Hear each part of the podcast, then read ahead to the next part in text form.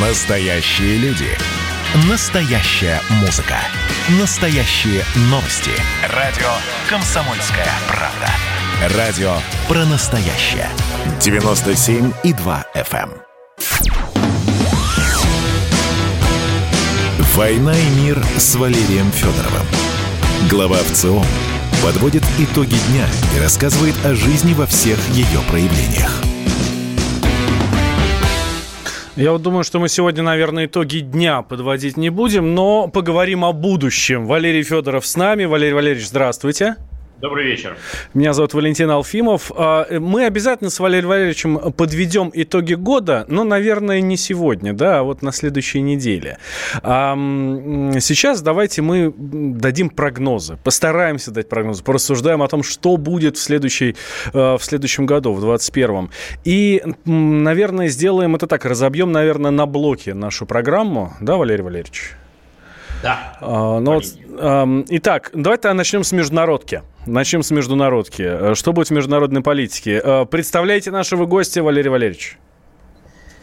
Тимофей Бардачев, программный директор э, клуба «Валдай». Тимофей, здравствуйте. Тимофей. Добрый да, вечер. Добрый Добрый вечер. Вы яркий публицист, аналитик. Вот э, буквально на днях читал очередную вашу статью в журнале «Профиль», значит, об одиночестве России, э, значит, и о том, что нам больше не, не стоит э, значит, э, слишком много внимания обращать на то, как нас оценивают э, другие страны, потому что э, ну, происходит такая герметизация, да, авторкизация. То есть каждый теперь волнуется о себе. Ну, то есть какое-то разобщение, единый мир разваливается на куски, э, границ все больше, э, соединительных линий все меньше. Э, Ну, вот э, такое, прямо скажем, не самое оптимистичное предсказание. А говорить мы сегодня действительно будем о будущем, о том, что, наверное, единственное важно. Ваш прогноз. Три главных тренда, три главных предсказания для планеты, для человечества, разделенного, увы, значит, такого невротизированного, встревоженного, победневшего, а, но не поздоровевшего, увы, пока еще. А, Что будет в 2021 году? Мне кажется, что э, мне кажется, что в международной политике можно выделить три основные тенденции, которые будут продолжаться и усилиться в 2021 году, наверное, будут лейтмотивом этого года. В первую очередь, действительно, это меньшее внимание к мнению и интересам остальных. Каждое государство четко взяло курс на то, чтобы обеспечивать обязанности перед своими гражданами, а все остальные категории, включая этические, э, становятся здесь глубоко второстепенны. И если раньше это, это тоже присутствовало, но хотя бы подменялось некоторым лицемерием, то сейчас это будет гораздо тру- труднее делать. Проявление морального поведения возможно в частных вопросах, вот в тех же самых вопросах э, борьбы с коронавирусом, вакцинации, вот то, что Россия делает, например. Но э, это ни в коем случае не будет э, основой международной политики. Второе это дальнейший упадок международных институтов. Вот этой всей инфраструктуры, начиная с Организации Объединенных Наций, которая была создана после Второй мировой войны, она не выдерживает того изменения баланса сил, которое сейчас происходит. Она должна перестраиваться. Те, кто ее в значительной степени сейчас контролируют, страны Запада, перестраивать ничего не хотят. Э, И поэтому она будет продолжать э, осыпаться. И третье, наверное, оптимистическое. Мне кажется, что будет возрастать ответственность за свои действия. Когда государства будут все будут понимать, что никто, э, так грубо выражаясь, их не защитит, не прикроет, и им надо за свои слова и действия отвечать. Мы уже в этом году видели примеры таких событий. А, И, но мне кажется, что ответственность за свои действия, ответственное поведение вообще, оно будет увеличиваться. Ну, по крайней мере, точно будет более востребовано. Оно будет точно, точно более востребовано, это правильно, да. Да, потому что, как известно, любой рынок состоит э, не только из э, предложения, но и из спроса. Спрос на ответственность, э, очевидно, растет, но вот предложений не всегда достаточно. А, Тимофей, вернемся к первому вашему предсказанию а, о том, что каждый будет отвечать за себя, Вот почему это? В чем главная причина? Может быть, просто ресурсов недостаточно? для того, чтобы быть моральными, альтруистичными э, и на практике реализовывать все те замечательные декларации, которыми нас кормили, ну, лет 70, наверное, уже, как минимум 45 -го года. Ну, Валерий, вы знаете, в моей профессии все-таки принято всегда находить конкретную причину в виде какого-то государства. Причина состоит в том, что масштабы экономического роста и влияния и, соответственно, потребления Китая – стали настолько велики, что те порядки, которые до этого существовали, то распределение влияния и ресурсов, которое было раньше, становится уже невозможным. Когда мы говорим о том, что растет Азия, мы же лукавим, да, мы понимаем, что растет Китай, и что эта держава становится колоссальным рынком, колоссальным потребителем, вырабатывает колоссальный запрос на любые ресурсы. А, и это неизбежно ведет к тому, что поплывет вся система распределения этих ресурсов, распределения власти, распределения возможностей.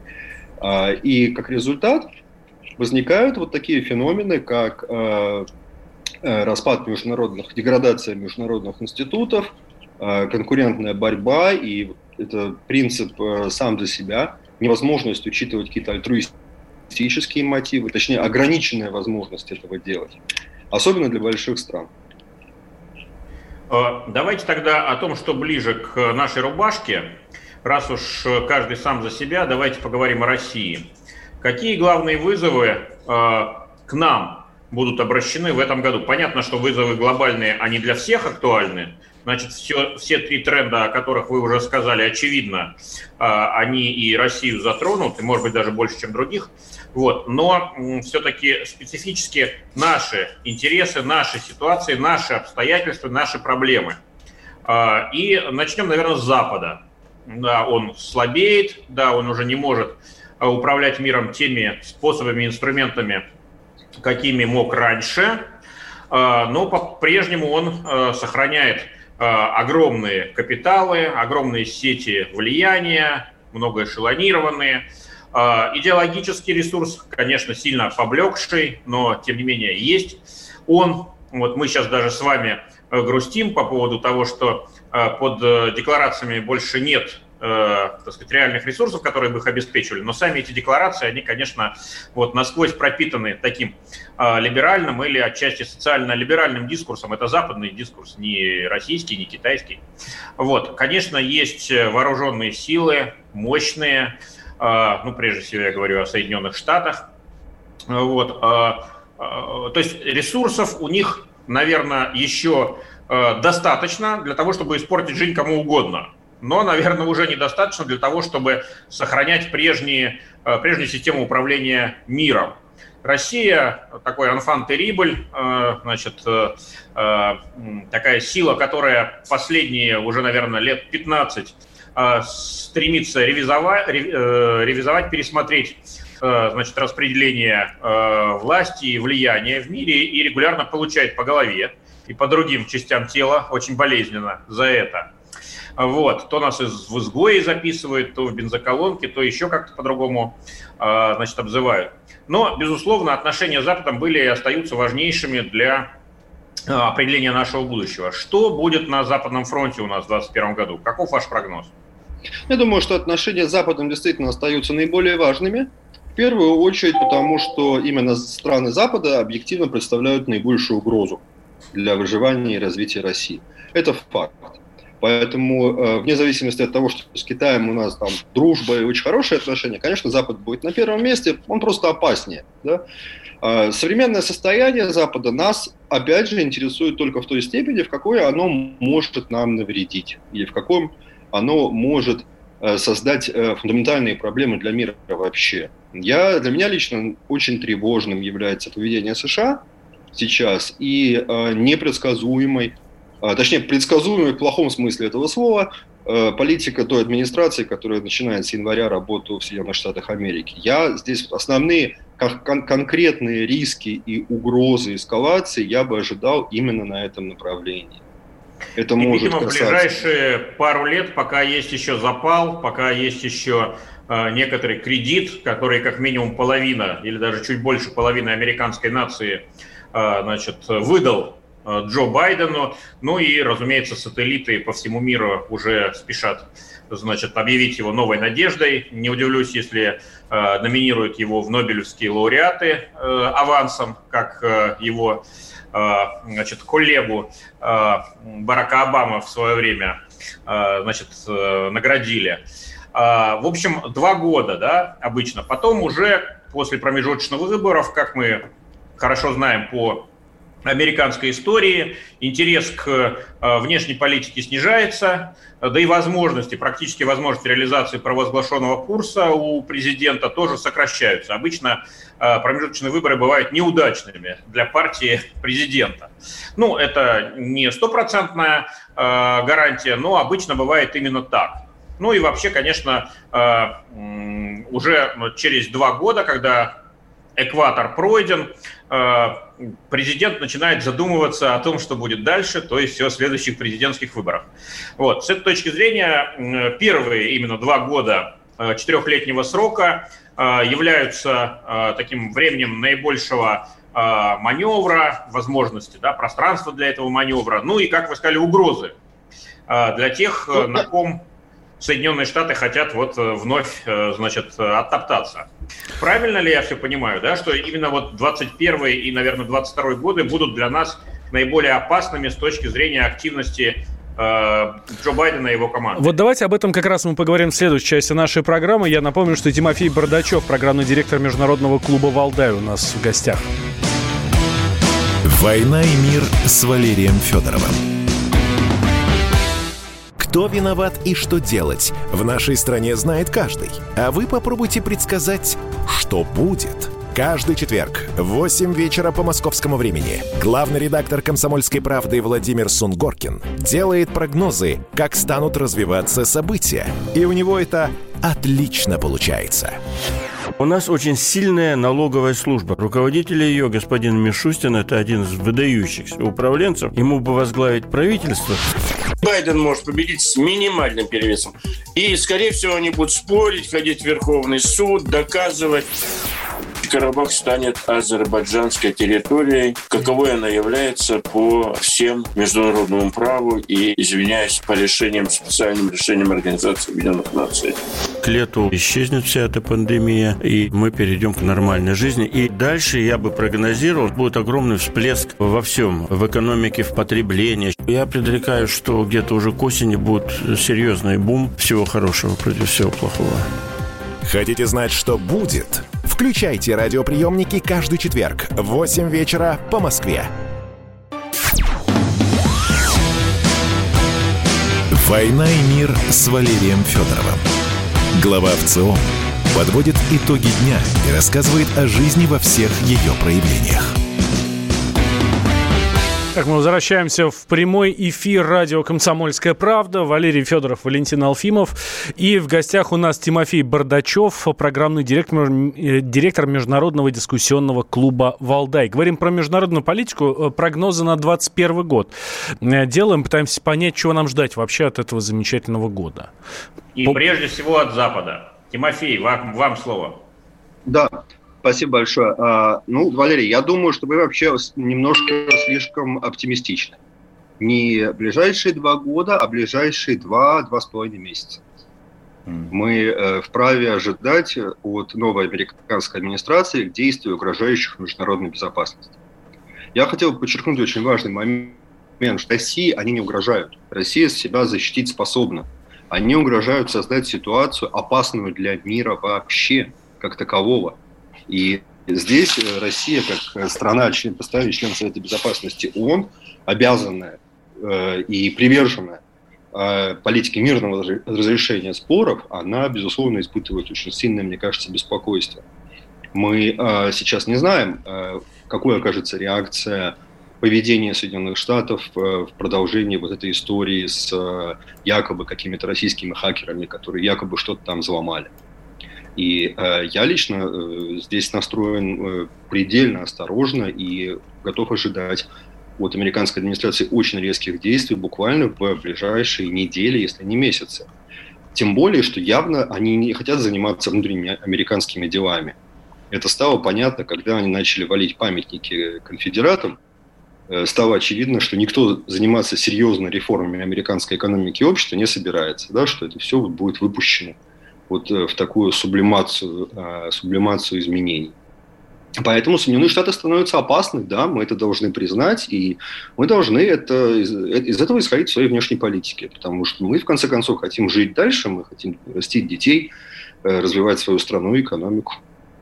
А, правильно я понял, что говорить о каких-то конкретных направлениях угроз, а, в том числе региональных, а, ну, скажем, Иран да, или Венесуэла, напомню, тоже в осаде страна находится уже несколько лет – Э, держится, значит, но, конечно, в ужасном состоянии находится. И, э, в общем, наш либеральный интернационал, в кавычках, испытывает э, большие соблазны все-таки решить там вопрос радикально. Вот. Ну, а облечь это в какую-то благородную риторическую форму, конечно, наши вашингтонские друзья умеют на 5.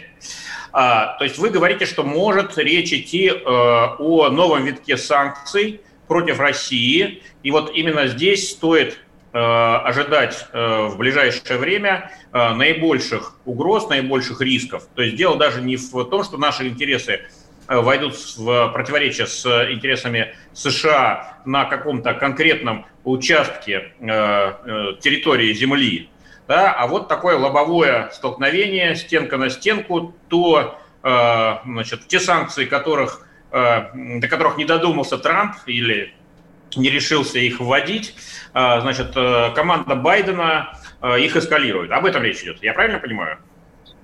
Э, я думаю, что и об, и об этом тоже, но, честно говоря, не хочу звучать совсем тревожно, но я вообще не стал бы исключать каких-то необдуманных шагов со стороны американцев в сфере кибернетического пространства. Понятно. А, теперь к постсоветскому пространству. В этом году его трясло. Э, революции, войны, э, смены власти, э, как в Молдове по конституционному сценарию или как в Киргизии по привычному, привычно неконституционному, четвертая революция за четверть века. Где точки напряжения основные в 2021 году? Чего стоит ожидать здесь? Где взорвется в следующий раз? Или потенциал вот этого взрывоопасных каких-то изменений быстрых, он уже в целом э, исчерпан, и на 2021 год нам не нужно э, ожидать э, дополнительных взрывов. Ну, я бы сказал, что в 2020 году позиции России на постсоветском пространстве, конечно, усилились. В первую очередь потому, что тем или иным образом разрешена застарелая проблема Нагорного Карабаха. А, фактически прекратила свою деятельность Минская группа, которая была способом для США Франк вмешиваться в дела постсоветского пространства и присутствовать на Южном Кавказе. Сейчас вместо Минской группы американских и французских дипломатов там присутствуют российские миротворцы, что для России, в принципе, очень неплохо. А в Киргизии мы уже привыкли к тому, что каждая новая власть только приходя к ней, говорит о том, что внешнеполитическая линия этой страны останется неизменной и будет соответствовать российским интересам и ожиданиям. В, России, в Белоруссии Россия проявила твердость. Многие сомневаются в том, что мы точно знаем, что там делать дальше, но в августе Россия там четко заявила свою позицию, и это, признаем, многих очень в Европе и там в Польше остановило, подействовало отрезвляюще. То есть за 2020 год был выстроен некий периметр понятных ситуаций на постсоветском пространстве. Сейчас мы видим, что есть попытки раскачать э, ситуацию в отношениях между Россией и Казахстаном. Казахстан очень важная страна для России, которая примыкает географически к Транссибу, Западной Сибири. Очень важная страна, не менее важная, чем Белоруссия. И, конечно, я думаю, что наши э, недоброжелатели и, и, и в этой стране, и, и на Западе, они постараются сделать э, атмосферу, обстановку в казахстанско-российских отношениях достаточно нервозной. Признаки этого мы, конечно, сейчас уже с вами наблюдаем.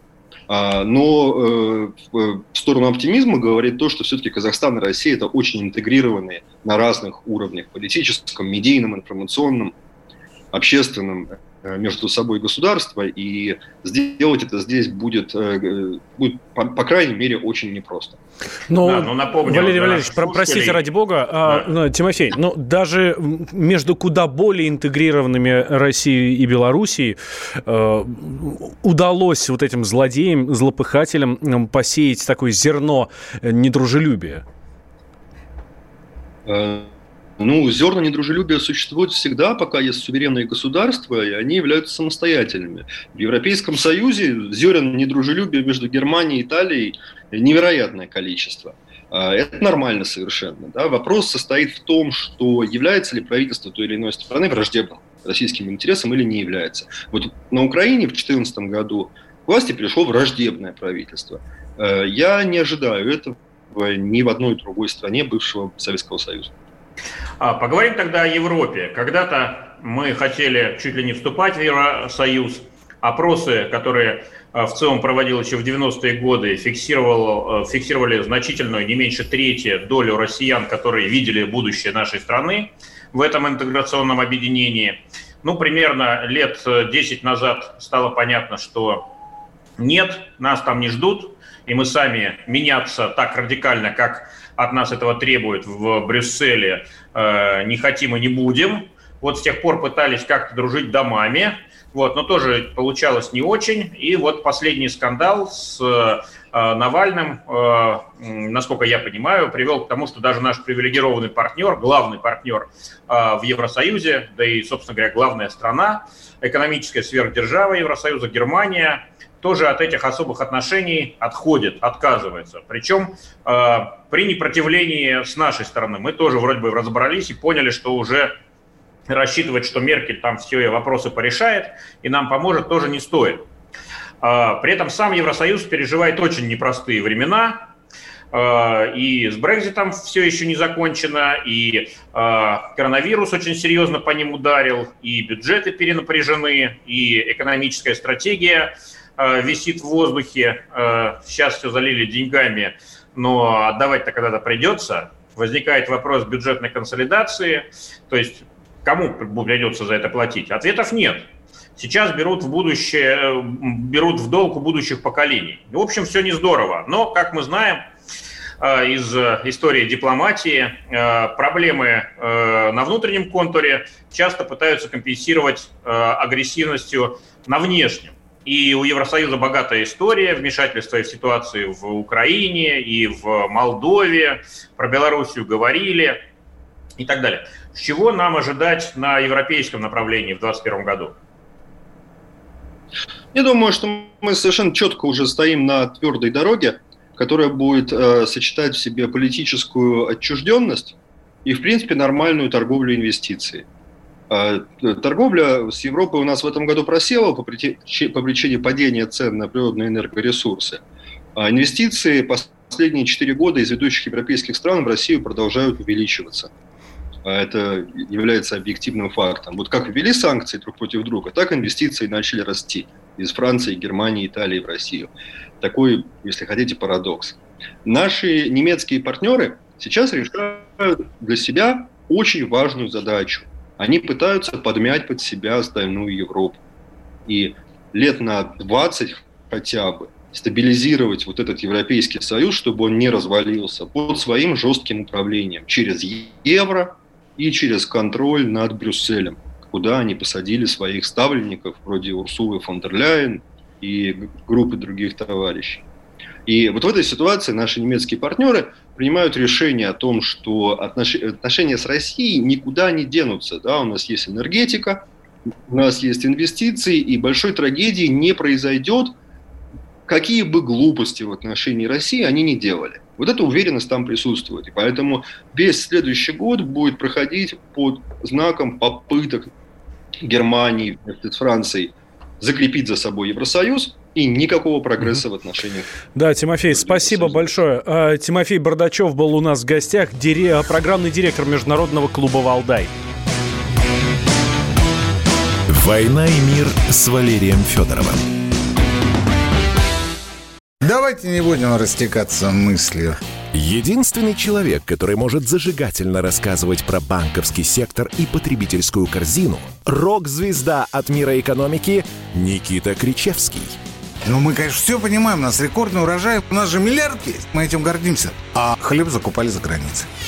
В 2003 году Борис Абрамович предлагал мне стать папой римским. Я отказался. Он разбирается в мировых трендах, строит прогнозы и знает, что надо делать. У меня есть встречное предложение. Если вы нам намекаете, мол, вы там смотрите, да, так вы национализируете эти холдинги. Какие проблемы? По средам в 17.00 по Москве. «Экономика» с Никитой Кричевским. На радио «Комсомольская правда». Отмените Новый год, я вас умоляю. Отмените его к чертовой матери. Я поначалу так как-то прикололся, а потом подумал, что вопрос серьезный. «Война и мир» с Валерием Федоровым. Глава ВЦО подводит итоги дня и рассказывает о жизни во всех ее проявлениях. Возвращаемся мы в прямой эфир радио «Комсомольская правда». Я Валентин Алфимов. Эм, рядом со мной Валерий Федоров, глава Всероссийского центра изучения общественного мнения. Мы пока еще не подводим итоги 2020-го, потому что еще целая неделя впереди. А за это столько всего может произойти, что страшно представить. Нет, что не дай бог. Да, не дай бог, конечно. Ну, год Будем такой. Будем надеяться, что главное, что с нами произойдет, это выходной 31 декабря, о котором сегодня сообщили в Москве и Подмосковье. Да, да, да. Вот буквально несколько минут назад появилась эта новость. Спасибо Сергею да. Семеновичу. И спасибо, Но человек Андрей предполагает, а Бог располагает. А мы с Маратом Башировым э, владельцем, я, наверное, правильно да, слово это употреблю, э, знаменитого э, и очень широко известного канала, телеграм-канала «Политджойстик», политологом, экспертом, энергетиком. Я уже боюсь забыть перечислить какое-то из важных значит, определений. А, ну, всем понятно, о ком идет речь. Так вот, мы с Маратом Башировым будем обсуждать будущее и будущее нашей страны, России, в 2021 году. И первый вопрос. Три э, главных вещи, которые нужно знать о нашем будущем э, в 2021 году. Марат Фатович, ваша точка зрения. Добрый вечер. Рад всех видеть. А, думаю, что вы рады видеть меня. Не все, правда, видят, некоторые слышат, но у нас цветное да? радио, имейте в виду. Да, да, да, мне сказали, что обязательно будет видео. А, вы знаете, вы, наверное, ожидаете, что я начну сразу говорить про выборы в Государственную Думу, но они состоятся только в сентябре. Нам еще 9 месяцев до них жить. Хотя, конечно, это одно из важнейших год событий, но как они пройдут, очень зависит от того, как мы проживем эти 9 месяцев. И, на мой взгляд, э, ключевое событие, на которое мы с вами все должны ориентироваться, это э, получится ли высокая степень Э, популяционной вакцинации и получения иммунитета большинством граждан в нашей стране. Потому что без этой истории мы с вами не запустим ни один другой процесс, который бы давал нам возможность нормально жить, зарабатывать. То есть получается, Марат, что э, коронавирус снова держит нас за, ну, за самые неприличные места, и пока за ноги. мы... Ну да, да, да, конечно, я это... и без него мы не сможем сделать и шага. Вот. Нет, сможем. Сможем, пока у нас деньги будут, и их можно будет тратить на поддержку тех, кто не может э, зарабатывать. Но, как вы понимаете, у нас ведь граждане э, в Российской Федерации делятся на две большие группы. Первое – это кому нужно помогать. Это так называемые, в общем, социально необеспеченные слои населения по разным причинам. И второе, э, вторая группа населения – те, которые способны зарабатывать сами. Это э, гигантская прослойка людей, которые занимаются бизнесом. Я имею в виду, конечно, в первую очередь малые и средние предприятия. Эти люди сами себя обеспечивают. Так вот, на сегодняшний день из-за пандемии процентов 80 этих э, предпринимателей просто простаивают или работают ну, в худшем, там, в лучшем случае безубыточно. Вот пока мы с вами это ермо, это, в общем, пандемии со стороны не снимем, а снять можно только через вакцинацию, у нас ничто крутиться нормально не будет. Это очень важный фактор, который, кстати сказать, еще и будет работать и на внешних рынках. То есть мы понимаем, что все страны в мире в следующем году разделятся на несколько групп. Первая группа – это те, которые богатые, и у них будет возможность эту вакцину покупать и прививать свое население. Второе – это развивающиеся страны, к коим я отношу и нашу страну, у которых тоже будет своя вакцина, она будет доступна. И третья группа а, стран – это у кого и экономика слабенькая, и вакцины у них не будет. И дорогую они купить не смогут. Вот да, это Украина будет... яркий пример.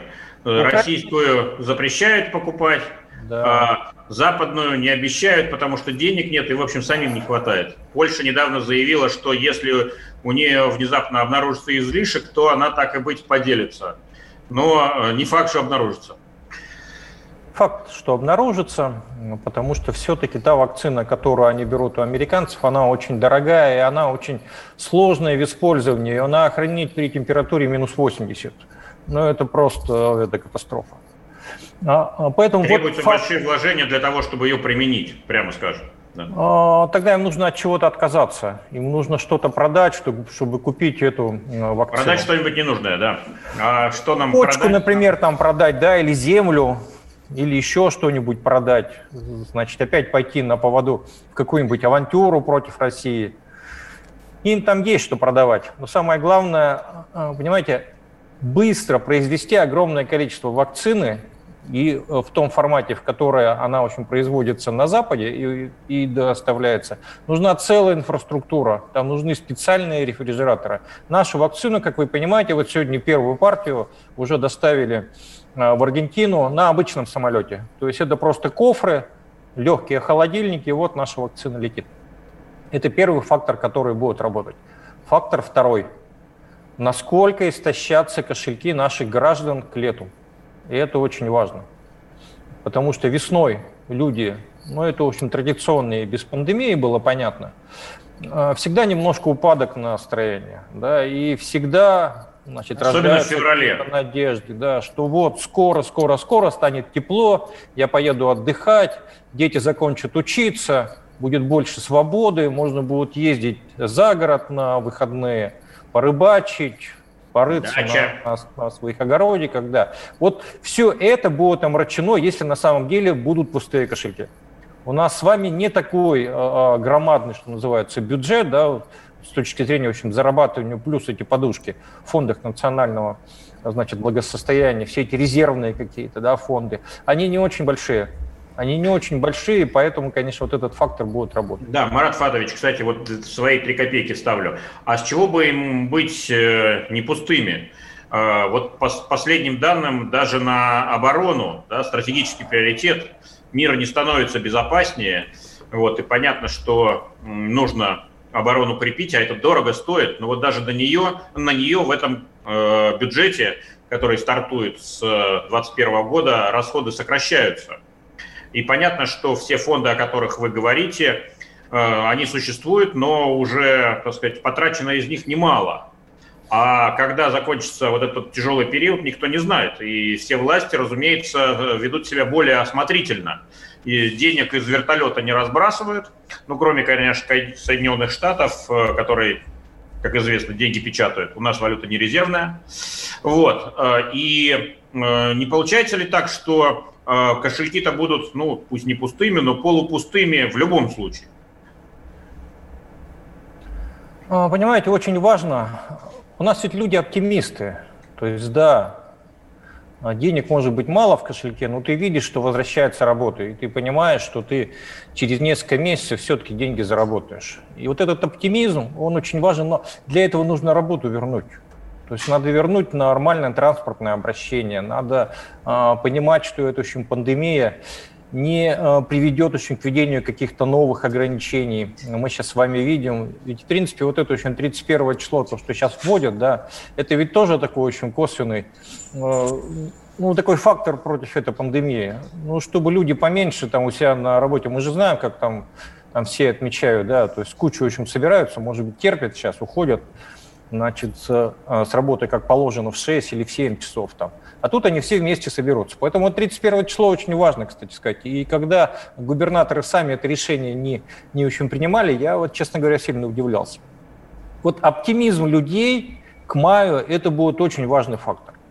Потому что если не будет этого оптимизма, плюс если не будет такой массовой, популяционной, значит, иммунитетной э, системы, да, что мы с вами будем очень тяжело э, проходить лето, потому что к лету начнут активно работать против России. Все вот эти сетки оппозиционные, все эти расследования, все эти провокации, это посыплется просто как из рога изобилия. Ну, они, мне кажется, и сейчас очень активно работают. Вот в частности последний э, скандал, я уже не знаю, как это назвать, вот, спецоперация Алексея Навального, его там э, звонок, знаменитый фильм, там уже 17 миллионов просмотров. Ну, понятно, что там значительная часть боты, но тем не менее есть и люди живые, кто это смотрит, разумеется. Вот, все сделано очень умело. А, но меня, знаете, что, э, э, так сказать, я заметил, увидел, запомнил высказывание Глеба Павловского, его не отнести последние лет 10 к проправительственным или про путинским экспертам. Вот. И он говорит, нет, все несерьезно, все сойдет на нет, потому что люди вялые, потому что людям сейчас не до того. А, ну, условно говоря, если бы не было пандемии, но, то, наверное, это бы сработало. Да, это был бы такой вот э, вызов системе. Сейчас нет. Но это его оценки. Как известно, у него тоже нет э, магического шара, да, на основании которого он мог со стопроцентной точностью предсказать, что будет. Вот. Нет его и у нас с вами. Но в любом случае работа идет, и мы ее масштабы видим, они не сокращаются. Более того, а, ожидаем а, значит, э, подкрепления в виде очередных санкций западных. Уж за что только нас не наказывали, но глупо было бы ожидать, что за это не накажут. Вот да и недавняя крупная кибератака, о которой нам сообщили, да, на э, ключевые элементы критической инфраструктуры в Соединенных Штатах, вот, ну, тоже явно на нас все свалят. На, на кого же еще сваливать? Не на Ким Чен Ира, или как сейчас зовут очередного монарха. Ким Чен Ын. Вот, да, то есть э, давайте, сейчас у нас будет маленький перерыв, а потом попытаемся помоделировать, да, вот как эти три фактора в нашей реальной жизни в следующем году сойдутся. «Война и мир» с Валерием Федоровым. Ну что, это хроники Цыпкина на радио «Комсомольская правда». Имеет ли право звезда напиться, принимать наркотики и вообще вести образ жизни, который не может послужить примером подрастающему поколению? Что делать в принципе с алкоголизмом? Ну, перебрал в барик. Со всеми бывает. Приехала полиция забраться на постамент, тереть э, каменный э, член и думать, что произойдет с тобой чудо. Звонит бабушка.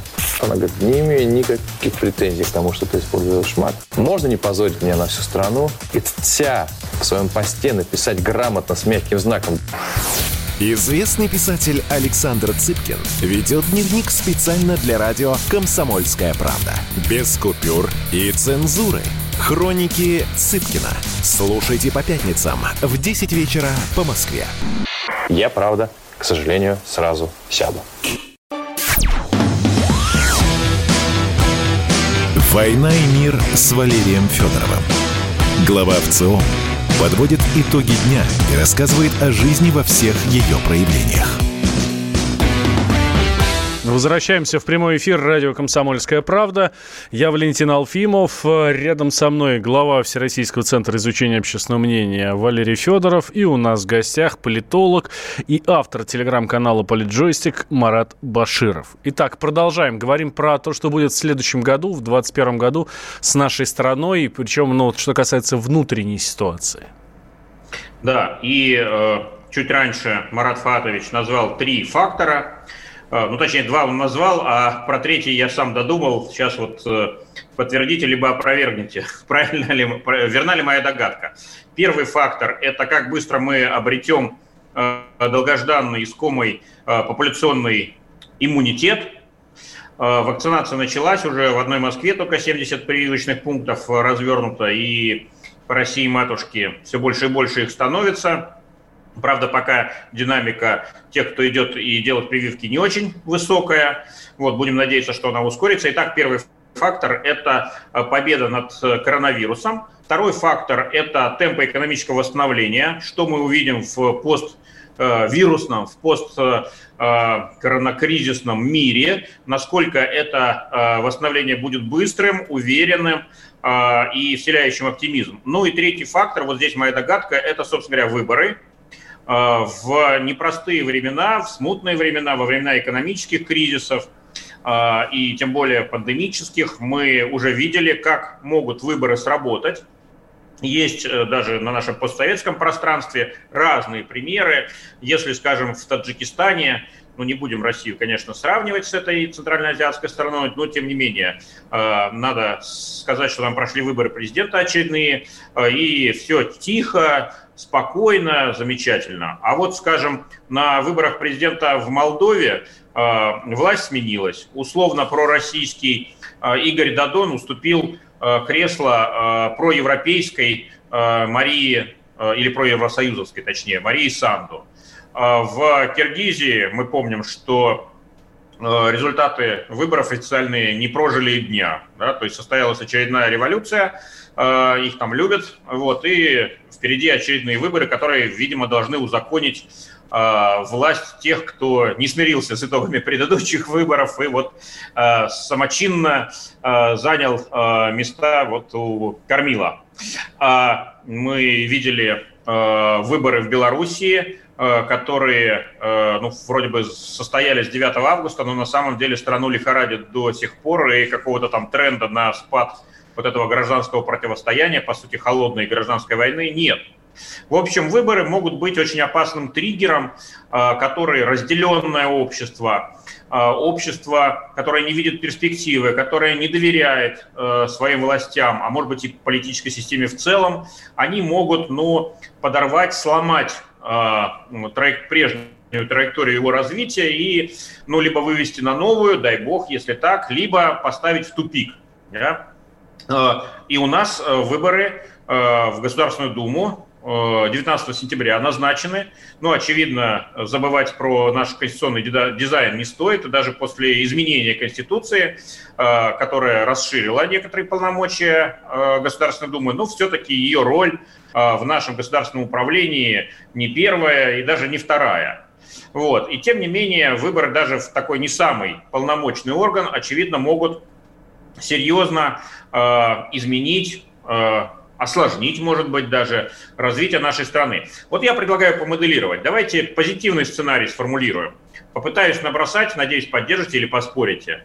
Э, позитивный сценарий. Мы организованно вакцинируемся и где-то к концу марта, апрелю уже перестаем бояться и начинаем заниматься самым главным, заниматься возрождением экономики. А, начинают открываться рестораны, фитнес-клубы, ну, в общем, вся сфера услуг, которая сегодня на паузе, а, от чего страдает то самое активное деловое сословие, которое, о котором Марат Фатович вначале говорил. Вот оно а, ощущает все худшее позади, начинаем работать, начинаем зарабатывать. И вот несколько месяцев это продолжается, и уверенность растет, как и аппетит. И вот в сентябре проходят выборы, все нормально, никто не э, оспаривает их результаты, стабильность сохраняется. Это, кстати, не означает, что должна э, сохраниться или воспроизвестись один в один та конфигурация партийная, которая есть сейчас в Госдуме, совершенно не обязательно. Но, тем не менее, в Госдуме, скажем так, господствует или побеждает партия стабильности, так ее назовем. Да? Вот это, наверное, позитивный сценарий. А, и, наверное, все мы были бы рады, или почти все, вот, если бы все прошло именно так. Но, Марат Фатович, согласитесь с ним? Сценарий? Согласитесь с таким сценарием, Валерий Валерьевич?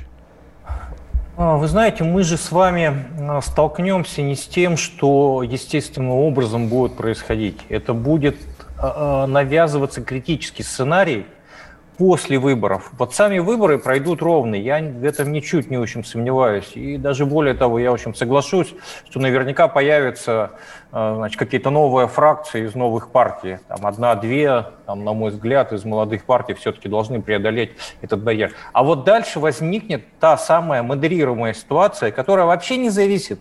Позитивный сценарий, не позитивный сценарий. У ребят, которые сидят на Западе и которые финансируют здесь определенную группу оппозиции, очень простая задача.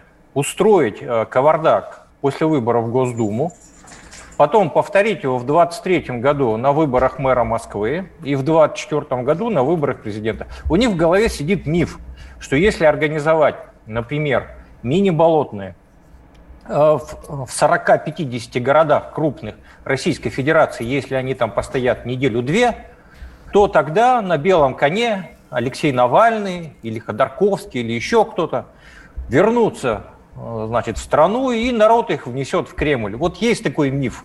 Поэтому они 2021 год будут отрабатывать по полной программе именно с точки зрения того, чтобы вот эти уличные шествия, уличные протесты были организованы. Здесь, кстати сказать, огромное а, влияние будут оказывать уже а, социальные медиа, то есть социальные сети. Все это будет организовываться, конечно, в первую очередь через социальные сети.